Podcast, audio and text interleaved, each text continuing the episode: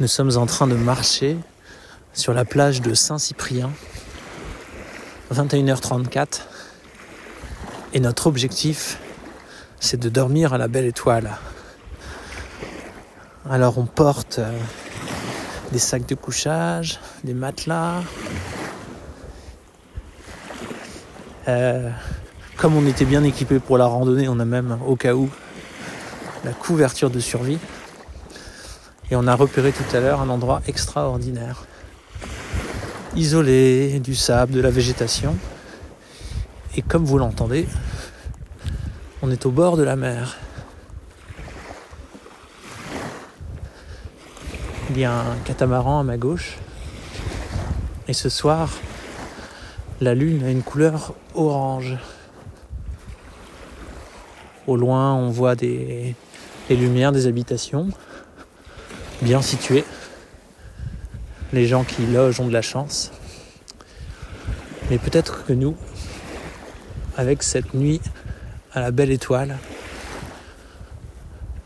on a nous aussi de la chance.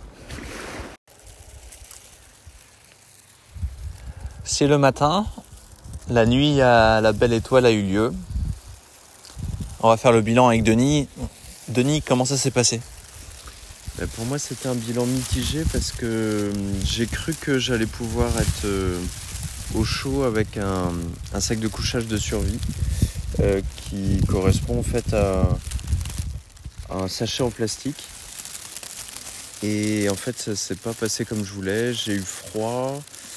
Euh, j'étais dans, dans ma condensation de respiration, donc j'étais mouillé. Euh, je voyais mes collègues dormir à point fermé, euh, ce qui augmentait mon, mon, incapacité à dormir.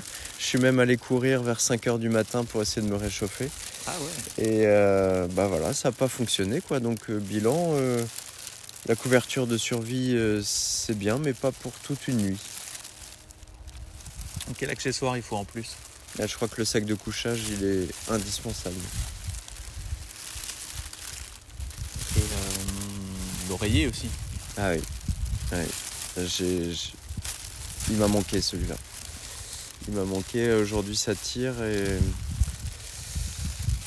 Et voilà. C'est une leçon. Euh, maintenant, je saurai. J'ai cru et maintenant, je saurai. Ah, c'est très joli. Ça hein. de survie, ça.